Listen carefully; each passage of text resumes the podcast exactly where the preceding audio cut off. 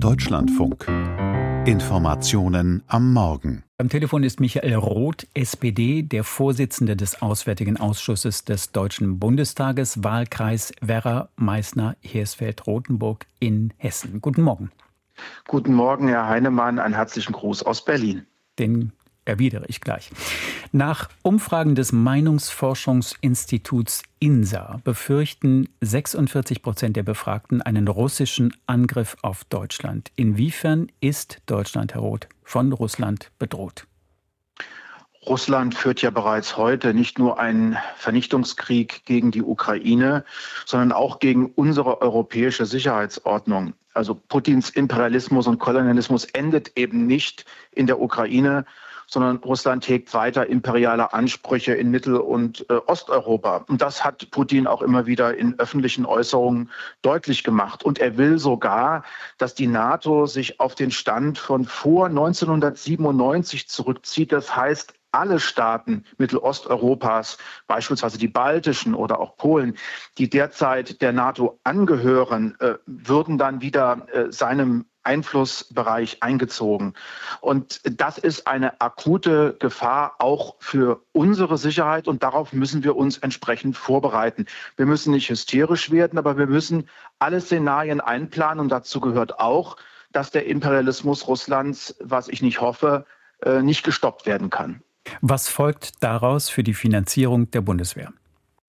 Dass wir noch mehr tun müssen. Der Bundeskanzler hat mit seiner Zeitenwende-Rede Mut und Entschlossenheit gezeigt. Mit dem Sondervermögen haben wir einen Pakt geschlossen äh, äh, im Deutschen Bundestag, der auf einer sehr breiten Mehrheit fußt. Ich bin der CDU-CSU als größte Oppositionspartei auch dankbar, dass sie hier auch ein klares Signal der Unterstützung ausgesendet hat.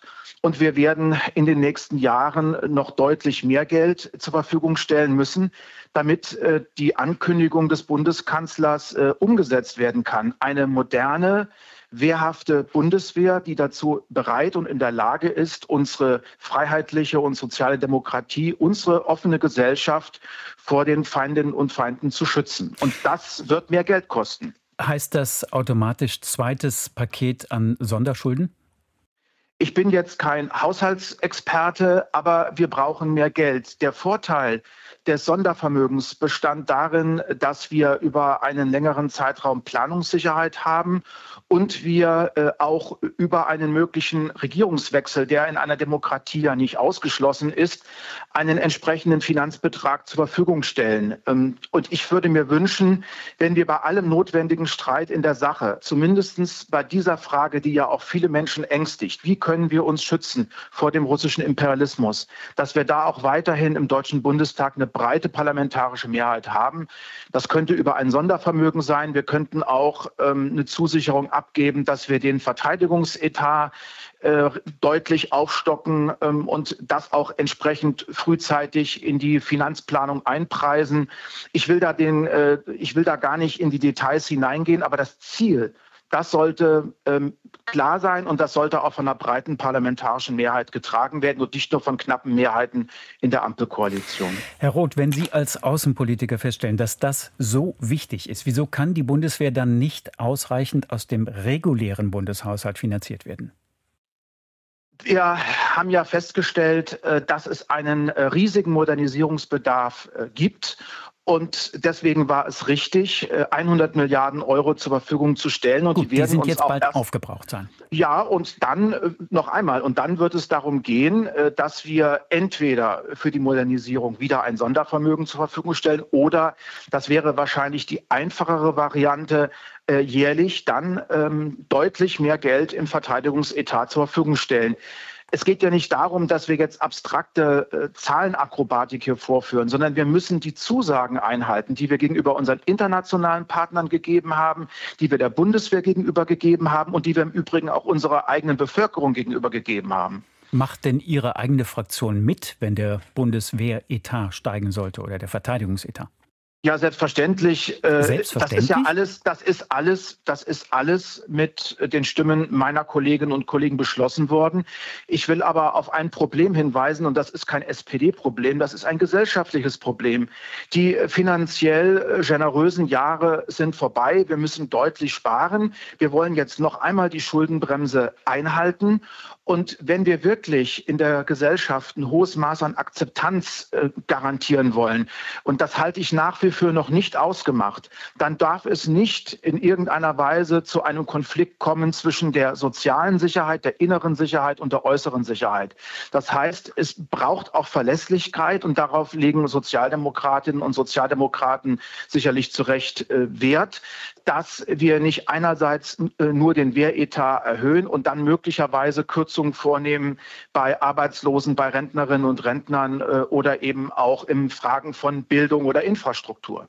Und das, das mit dem höheren Wehretat hat jede und jeder in Ihrer Fraktion verstanden?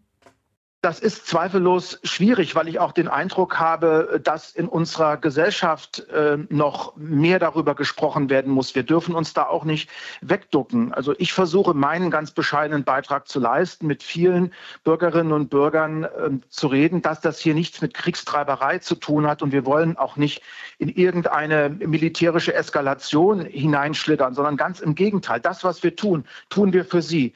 Wir wollen, dass wieder nachhaltiger Frieden herrscht in Europa. Und das geht nur, wenn wir den russischen Imperialismus stoppen. Und das geht nur, und es tut mir jetzt leid, dass ich diese provozierenden Begriffe wieder verwenden muss, mit mehr Abschreckung und mit mehr Wehrhaftigkeit gegenüber einer Macht, die für sich entschieden hat, wir setzen unsere Interessen knallhart durch und notfalls auch mit militärischer Gewalt. Herr Roth, was bedeutete in diesem Zusammenhang, wenn Donald Trump im November zum 47. Präsidenten der Vereinigten Staaten von Amerika gewählt würde?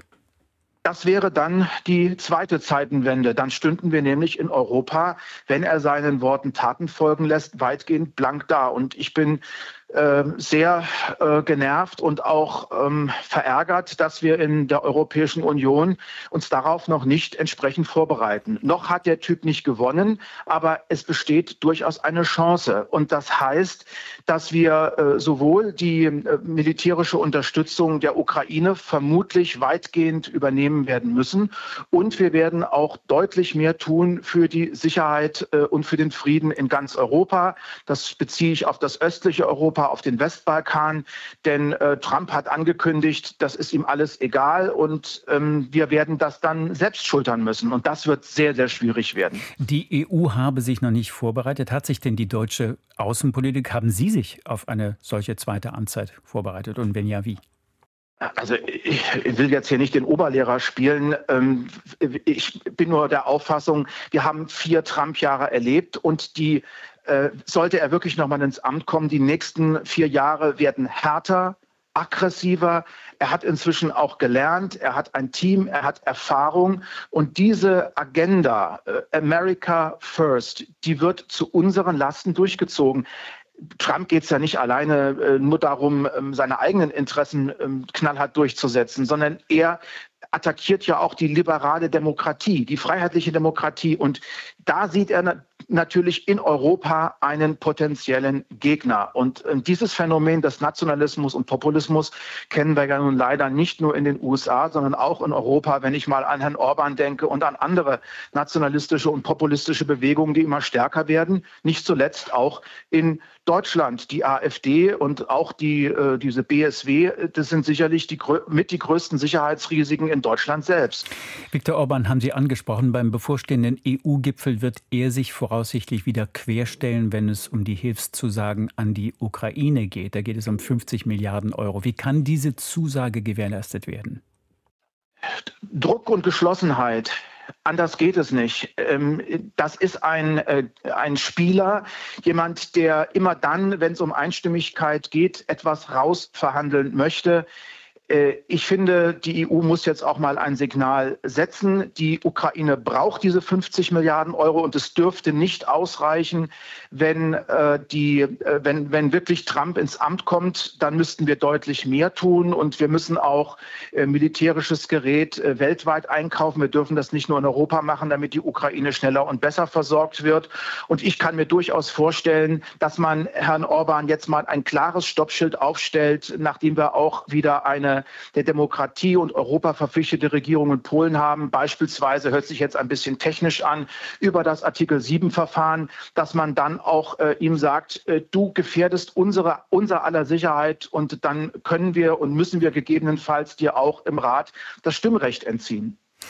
Herr Roth, aus aktuellem Anlass noch kurz einen Schwenk auf ein anderes Thema. Das Hilfswerk der Vereinten Nationen für Palästina-Flüchtlinge Flüchtlinge im Nahen Osten, das UNWRA, hat Terroristen beschäftigt. Die Bundesregierung hat die Zahlungen vorläufig eingestellt. Kann man diese Organisation überhaupt noch irgendwann, irgendwann mal wieder unterstützen?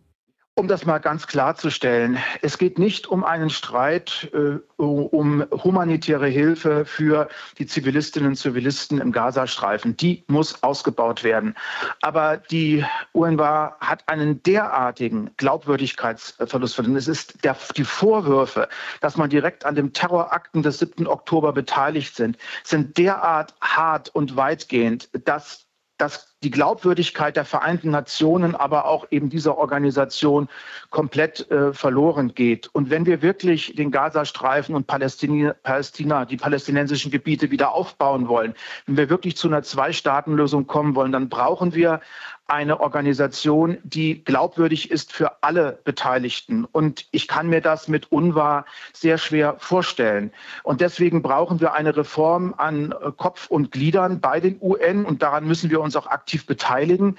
Ähm, ich habe äh, immer nur ein Argument vernommen, das wiegt auch sehr schwer, dass wir kurzfristig äh, die Hilfe nicht werden ersetzen können.